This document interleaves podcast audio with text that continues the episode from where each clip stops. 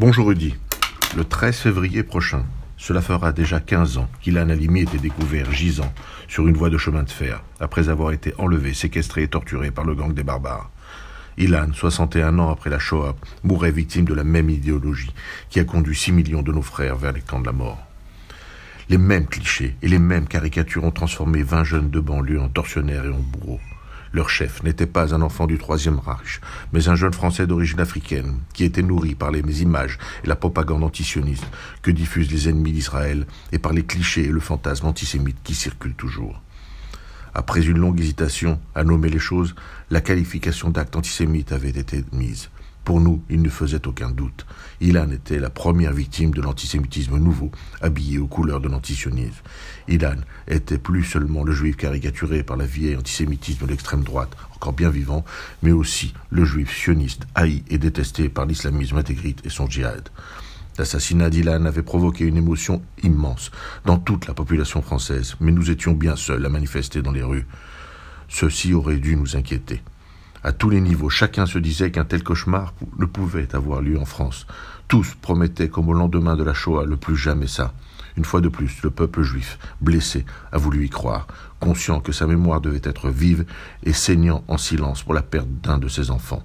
Les Juifs de France avaient continué à espérer qu'enfin le monde allait comprendre mais les médias, l'image de l'État juif a continué à se dégrader par l'incessante déformation de la réalité du conflit israélo-palestinien. Les images montrant les soldats israéliens comme un bourreau ont été partout diffusées. Les campagnes de boycott d'Israël, le refus de condamner les attaques terroristes au couteau et la présentation des assassins comme des combattants participent de cette haine du juif. Moins de sept ans après l'assassinat d'Ilan, d'autres enfants juifs ont été assassinés à Boutouchan, à Toulouse, par un terroriste formé à l'école de la haine antisioniste. En janvier 2014, quatre juifs étaient assassinés à l'hypercacher pour la porte de Vincennes. En 2017, Sarah Halimi était assassinée à ce jour. La peine responsabilité de son tortionnaire n'est toujours pas reconnue. Le 23 mars 2018, Mireille Knoll était assassinée dans le 11e arrondissement. À chaque commémoration, la communauté est présente. Elle rappelle sa fidélité à la République, mais elle est aussi en colère.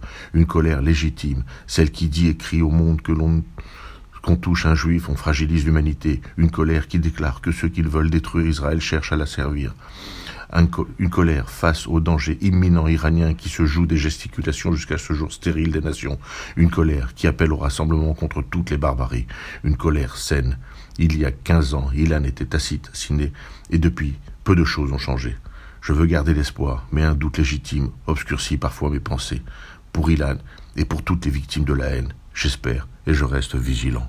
À la semaine prochaine.